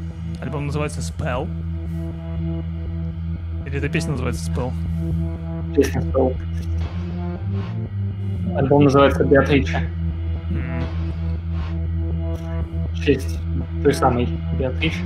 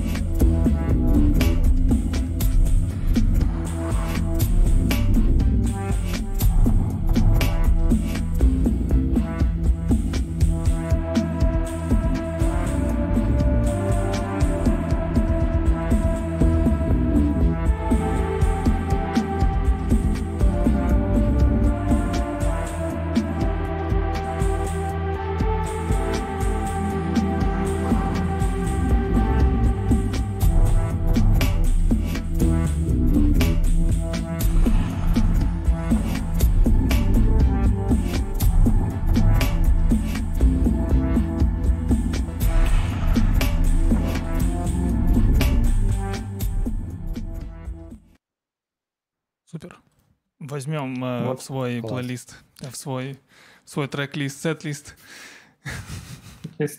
Да. Да. Ладно, раз уж мы пошли, пошли по русским, то, я думаю, будет несправедливо не вспомнить просто мастодонта российской сцены. Экспериментальной Мастодонтку. музыки. Мастодонтку, да, простите, мастодонтку российской эстрады. Аллу Борисовну Пугачеву. В общем, какая женщина оставила, так сказать, самый глубокий след э, в истории русской поп-музыки. Я не знаю, не могу другого человека назвать. Вот. Причем э, самое интересное, что я послушал несколько первых альбомов, э, когда готовился к этому подкасту, и надо сказать, что первый LP, который называется «Зеркало души», вот, э, и первый диск, он частично написан самой Аллой Борисовной и частично чуваком, который вместе с ней писал, не помню, простите, имя композитора. Вот. э, Это такой э, Да это не важно, когда арт-рок такая слэш звезда. арт-рок слэш progressive рок. Да, это не важно, потому что он с пенисом. Вот. А- а, Кстати, говоря о том, что он с пенисом, Алла Борисовна указана в соавторстве как Борис Горбонос, поскольку Да, у нее был типа, там была какая-то была какая-то мутная схема с э, авторскими отчислениями, э, типа композитором, что ты не мог писать, что ты композитор, если ты не стоишь в союзе композиторов. Ну, такая классическая какая-то. А, а-. Борис Горбанов-то состоял. А, а там история, а там фишка в чем была? Что это, а, во-первых, ее сфоткали, ее загримировали под такого типа чувака с усами и все такое. И фишка в чем, что он парализован, и он в своей квартире, он не может выйти, и он специально пишет, короче, для нее песни. Вот. И вот этот Борис Горбонос, э, типа, да, он не может приехать там что-то получить, расписаться, но вот он есть такой поклонник, значит, творчества. Да. Ну и вот такая. Вообще очень, прикольный, прикольный альбом. А, Ну, то есть там есть вот эти все а, набившие оскомину хиты типа там Орликина и прочее, прочее, которые, в общем, невозможно слушать без какого-то першения в горле, но есть и вот этот первый диск, который реально арт-рок такой, типа приджазованный, э, с такими очень классными ритмическими ходами, и голос, конечно, у Пугачевой вообще э, очень, очень, очень неплохой. Но Кстати, поскольку... Да, кстати, да, Жорж. Хочу заявить, как выяснилось, премьера альбома состоялась путем... Закрытая премьера альбома состоялась путем трансляции записи на борт орбитальной космической станции «Салют-6». Это премьер альбома Пугачевой? Пугачевой? Да, этого альбома его транслировали космонавтам, которые были на орбитальной станции. Да, ладно. Да, они были первые, кто услышал альбом. Главное, возможно, никто, никто их не спрашивал, возможно, хотят ли они. Типа, это первый альбом Пугачева, никто даже, ну, наверное, никто не знал. Блин. Вы будете слушать Ну, вот это. Не, ну как бы, да, это как бы вот уже говорит о том, что, в общем, Алла Борисовна — это Топ. некоторая мощь советская. Это У мощь. нее же еще очень менялся, э, менялась манера пения. Если слушать ее У ранние нее записи, менялся стиль. то вообще Да, ты да, не узнаешь сори, даже ее голос. Да, но как бы у нее есть вот эта фишка с такой вот, эм, не знаю, как это описать. То есть ты все равно узнаешь, что это она поет, да? А, только по каким-то деталям. Но да, как Велимира сказала, что вот в самом раннем даже сложно понять, что это... Ну, кстати, самое-самое раннее, где она пела для каких-то конкурсов, там есть какие-то записи, Мгм. вот ее, она поет в манере типа как там почти все вот эти певицы, которые там были в Советском Союзе, которые пели там что-то про родину и так далее. От да, да, не да. Все Потом то, она, что да, идет уже с снова вырабатывает э, свою Орлова или как ее зовут. Да. Sorry? Ну, то, что идет вот эта вот манера с... э, Как зовут? Веселые ребята. Кто снимался? Орлова? Любовь Орлова же? Мгм. Да, вот не пе- помню. пе- пение для э, своеобразной записи, чтобы лучше улавливало очень много высоких. Такое короткое дыхание. Мгм. М. Слушаем. Вот. Ну, да, сейчас просто хочу подвести. э, Да, то есть э, первые это арт-роковые такие вот альбомчики. А потом, в общем, Алла Борисовна сказала, что она рокер или чуть ли не там, я не знаю, послушал уже более поздние, 90-х альбомы. Да, там большинство это какой-то рок, но вот трек, который я хочу поставить, это что-то типа, не знаю, мне напомнило Питера Гэбриэла из 80-х. Ну, тут надо понимать, что что-то идет запоздание на 10 лет, да, Мгм. где-то вот э, в России. И это реально что-то вот такое вот э, Конечно, Пугачева, Питер Габриэл э, в одном э, пред- предложении. Это круто, но это чисто такая вот восьмидесятническая песня, очень пропитанная таким вот э, накачанным снейром, э, синтами, какими-то такими вот э, ритм- полиритмией э, в звучании. И Так она себе сама писала называется- песни в это время или нет? Просто Что? насколько... Мне интересно, насколько мы вы- выбиваемся из э, обсуждения. Она сама себе песни писала уже в это время, в 90-е годы? Или... А, Нет, А, уже нет. нет, она не писала уже себе песни. Вот, но название трека, я думаю, она Подходит под обсуждение. Окей. Окей. Алла Пугачева, ты не мужчина.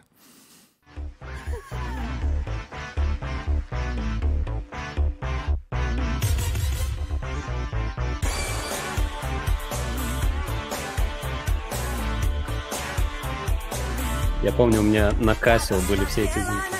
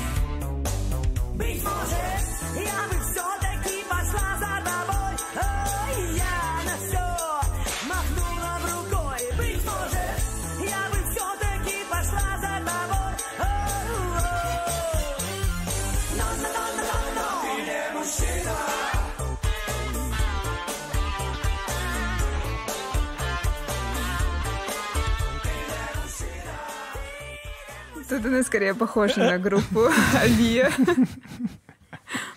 Нет, а есть какая-то конечно, песня... конечно, есть вот этот флер, вот этот, конечно. Есть какая-то песня. «Золотая карусель», по-моему, где вообще ее вокал не похож на ее вокал. Это что-то одна из первых, мне кажется, Да-да-да.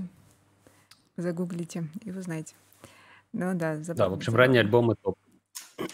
Но звучало Но это, это не очень не феминистически, если честно.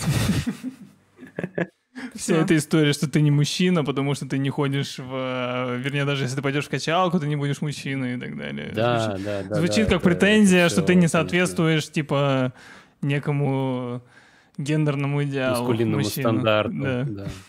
Э, Ну, мы же не знаем по тексту. Может быть, ты не мужчина, потому что ты не профеминист. Э, В каком это году? 92-м? Новое прочтение. Да. Ты не мужчина, потому что ты подписан на паблик э, мужского Аудионаркотики. что- Потому что ты не подписан на паблик аудионаркотики. государства. Да.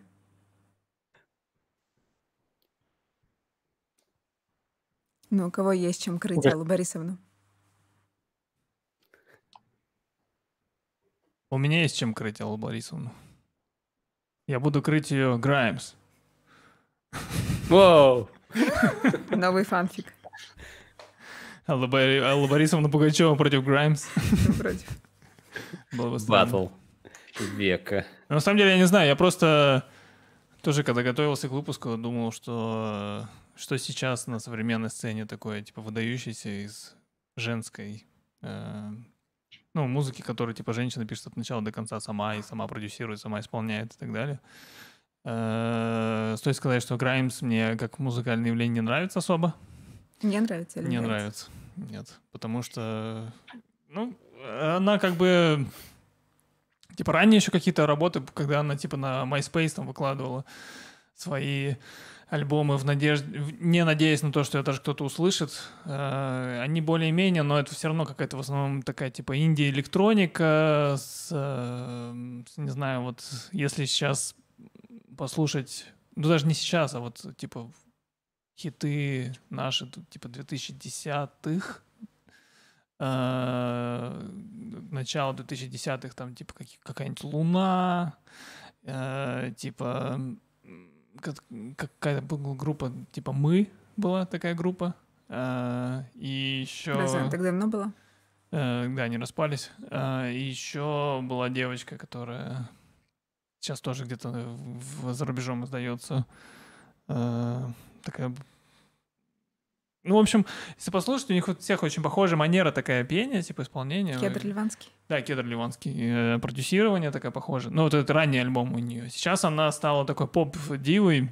Все равно, я не знаю, вышла за Илона Маска, э, родила ему ребенка. И, и можно теперь... Прям видно, что у него это ранние клипы, это такое продюсирование, типа самостоятельно. Я пошла на стадион с, с мужиками поплясала.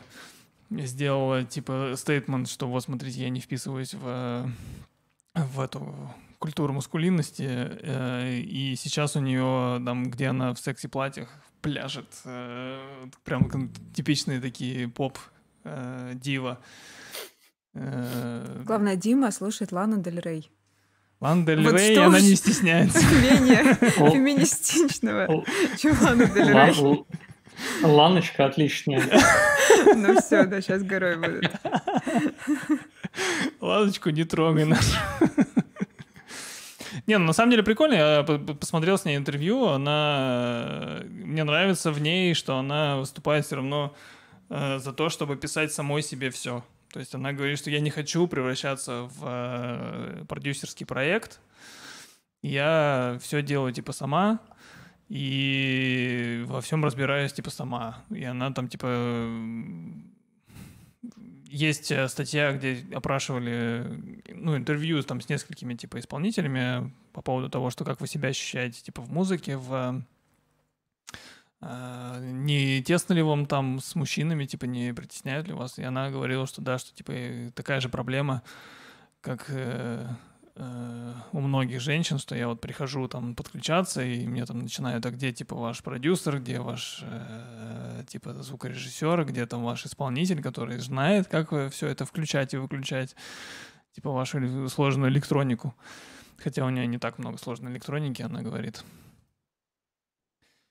Вот, но в целом как явление это круто, наверное, потому что все-таки она э, ну, выступает как э, ну, она на, на, черной стороне, на черной стороне поп-музыки она типа выступает, да, что она не до конца все равно, при том, что она пытается сексуально себя вести и, там, я не знаю, делать яркие заявления там и так далее, что все равно у нее видно, что у нее это не очень органично, что она более органична, когда она там, э, как она говорила в одном из интервью, закрывалась у себя в номере, э, завешивала или в комнате завешивала окна типа черными этими пакетами, сидела типа ничего не ела, я там только э, иногда ее соседка приносила под дверь какие-то типа, э, ну, типа, на, поешь. И вот она писала, сидела, э, альбом там. В общем, да, думаю, что довольно интересно, но музыка, э, не сказать, что моя, но как явление, На вкус и Вполне. цвет. да, вполне. Поэтому посмотрим ее.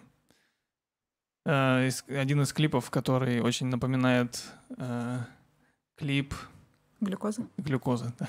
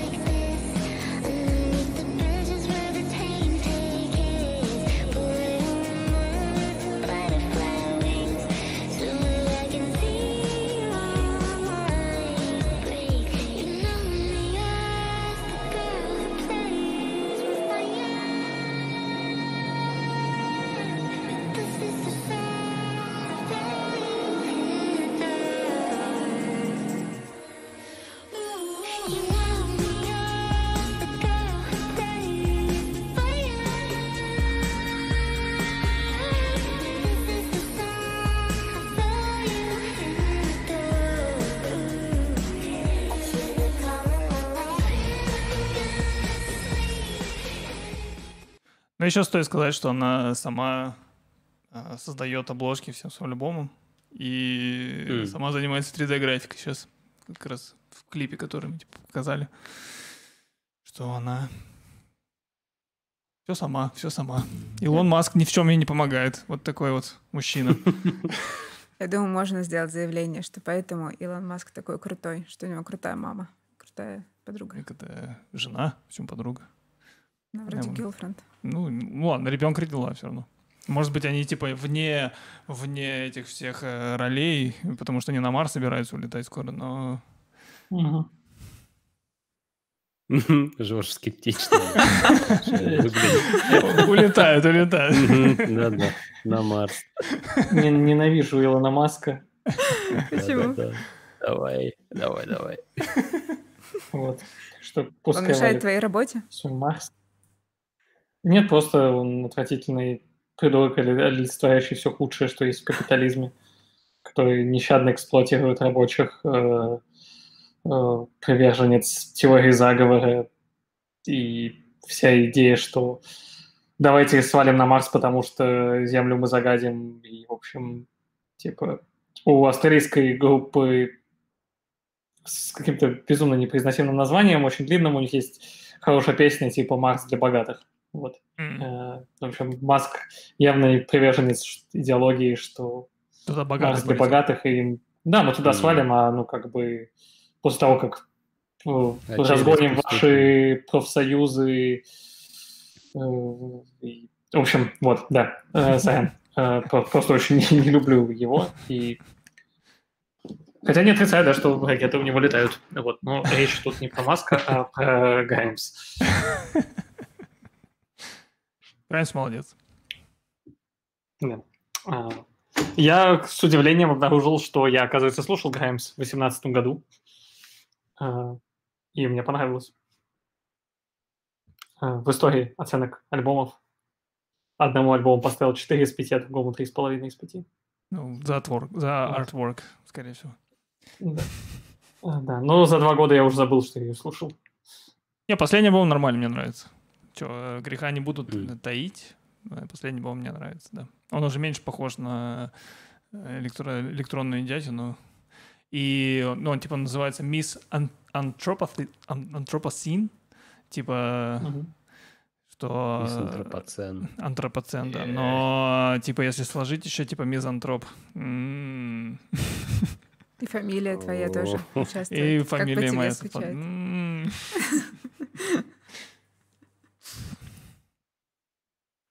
Да. Да. Да. Филипп, Велимира.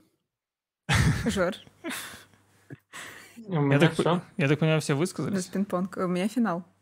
Финал, Велимира, финал. Да, я знал, да. Все, ты засал. Ты Я? сыкло, Кто? Филипп. Почему? Кто? У тебя же есть еще третий исполнитель. Я не знаю, насколько она... Ну, не знаю, да, давайте. Я просто уже думал, что хорошо бы заканчивать, на самом деле. Да, у меня есть песня. И... Своя. Сейчас берет гитару. И я, кстати, ребята, скоро объявлю. Се- Сердцу милых дам. Окей, во- вот Wonderwall. Ну, на самом деле, да. Ну, раз просят, э, почему бы не поставить песню группы Ice Peak, которая снова э, взлетела из-за интервью с Дудем. Да, и, наконец, у меня был повод вообще их послушать и познакомиться с их творчеством. Ну и как, Ну, и как? Все, Ну, наверно- позор, все, позор, наверное, конечно. знают их и слушают, и любят э, здесь, в подкасте. Да, Вот. мне, Ну, пи- мне такие, Дима типа, давно-давно поставил грустную суку, когда они, их, за ними еще не, года- не гонялась МВД. И Велимир сказал, ну, что это посмеялась. Для, для школьников музыка. Ну да, она смешная для школьников, но я посмеялась. Ну, такая, да, типа миллениальская какая-то тоска по всем, в общем, какие у вас есть проблемы, вы их называете, они будут там. Как некоторая неудовлетворенность э, э, политикой, э, гендерным распределением ролей, не знаю, каким-нибудь да, желанием спокойной мирной жизни, незащищенностью в России. В общем, такая музыка для России, короче, от русских ребят. А что Вот. еще есть в нашей жизни, А, кроме и- этих проблем? Что, что? вся- Э, что еще составляет нашу жизнь, кроме этих проблем? Как дети. Да, да, на самом деле ничего. У меня, у меня просто, я когда-то по- посмотрел Ice Peak, м, ну, вот как раз когда началась волна запретов их концертов, вот, ну, я что-то, что-то я посмотрел, но у меня тогда как-то, ну, не знаю, я тут посмотрел, да, пару, пару фрагментов клипа, мне как-то не произвело впечатления никакого, вот, я переслушал в этом году, мне офигенно понравилось, вот, но, как бы, да, мне кажется, что такое ощущение, что вот если, что как вот э, другой русскоязычный коллектив э, Little Big, э, ну, что, типа, есть явное влияние Ди Антвурд э, на оба коллектива, вот, но только, типа, одни пошли по пути, как бы, ну, максимального стеба и просто веселья, ну, Мгм. потому что в Ди Антвурде, как бы, по-моему, особо какой-то там политической повестки нет, как бы, а Peak постепенно, ну, мне кажется, что изначально у них было больше какой-то тоже, ну, типа, панка и просто вот давайте поиграем во фриков, вот, Мгм. и что, ну, просто со временем, да, какой-то социально-политический контекст стал сильнее в этом проявляться, вот. Хотя Диан тут слушать просто вообще невозможно. Ну, что-то возможно слушать. Ну, Не, ну, да, мне, да. я Вот, тоже, кор- наверное, с и, этим короче, согласен. вот у них вышел новый альбом про как раз э, отчасти приуроченный к нашим поправочкам э, знаменитым. Вот. И Ну, песня, да. которая называется «Смерти больше нет», она как раз э, навеяна новым бесконечным старым президентом. Ну да, ну только она до, до Да, была это этого. в прошлом альбоме. Это песня 2018 А. года. А, вот. Вот Ну, и прокололся. Не- Неофит, неофит. Мне кажется, это, с другой стороны, это хорошо характеризует вообще Я думаю, что да, что у них есть предсказательность. что ты можешь как бы взять песню, которая вышла три года назад, и сказать, что она приурочена. Ну да. Это пророческая песня, вот так скажем. Да, Нет, это было к выборам. Это было к выборам. Она в интервью говорила, что это было после вот этих выборов 2018 где Путин начал говорить о том, что вот у нас сейчас будет новое. И она подумала, ничего нового не будет, будет только вот эта замшелость. да, были, были сам- выборы. на самом деле это ощущение... 2018 президентский. ощу- ощущение выбор. этого ебучего пиздеца у меня начался с 2011 года. Высказался. Но надо сказать, что Настя, э, забыла ее фамилию, Коростелева, не пишет э, музыку в Icepeak, но она занимается всей э, визуальной частью, да? И они пишут вместе сценарий. И она Да, пишет они свои партии. Сценарий, продумывают концепты. Ну, то есть Ну, они не мелодии, со- да, творчествуют вместе. То есть она полноценный, так сказать, э, равный, я не знаю, зачем я это. Равноценный участник. Короче, равный участник, равнозначный в этом коллективе.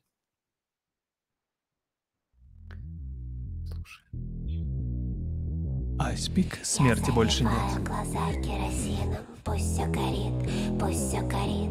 На меня смотрит вся Россия, пусть все горит, пусть все горит. Я заливаю глаза керосином, пусть все горит, пусть все горит.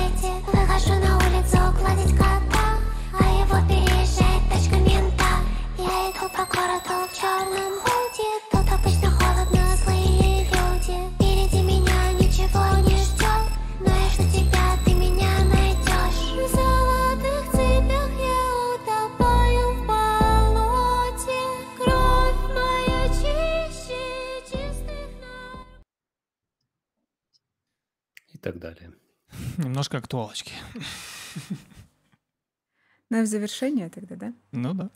А, Посмотрим, раз уж мы совсем выбились из э, всех возможных рамок, то мы посмотрим видеоарт э, американской э, художницы иранского происхождения Ширин Нишат.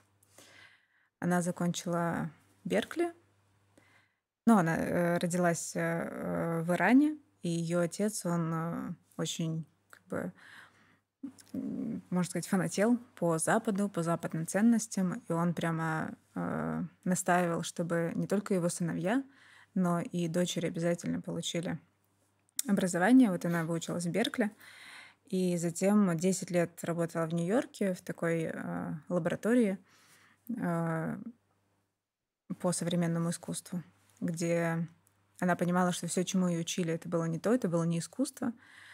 Тоже у нее было куча сомнений о том, что она недостойна заниматься искусством, что все это как бы недостаточно хорошо. И затем она стала заниматься больше видеоартом. Нет, сначала, пожалуйста, видео. Вот. И одна из ее самых известных работ — это «Турбулентность», где показан как бы... э, Ну, у нее часто работы связаны с мужским и женским. э, Часто затрагивается какой-то мусульманский мир и западный мир. И вот в этой работе очень ярко отражены как раз мужское и женское, мужская и женская песня. И я эту работу увидела прошлым летом а, здесь, во Франкфурте, на выставке «Мусульманская мода». И там, ну, было все очень в музее дизайна. Все очень мило, все очень прикольно, всякие современные такие работы легкие. И была вот эта одна черная комната, где висели два экрана, и показывалась вот эта работа. Это, наверное, больше всего времени провела. Ну, стоит, наверное, немножко про нее рассказать, про эту работу. Что это Да, двухканальная инсталляция. Да. Двухка- Двухканальная, это значит, что с, э, разрешаю. там два видео, соответственно, на двух разных поверхностях воспроизводятся. И на одном из них показывают э, выступление мужчины перед мужчинами, на втором показывают выступление женщины перед никем. Потому что... Пустотой.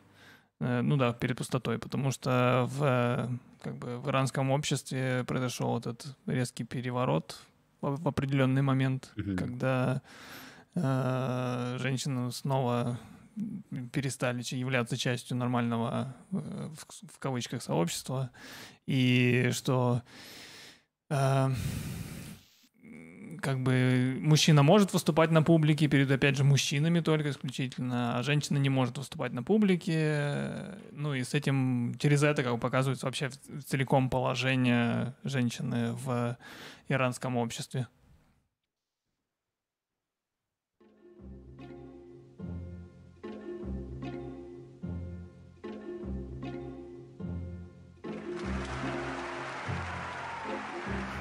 Видеоверсия доступна и на Ютубе.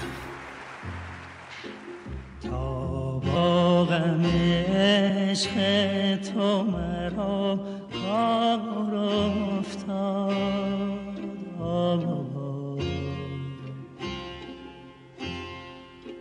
بیچاره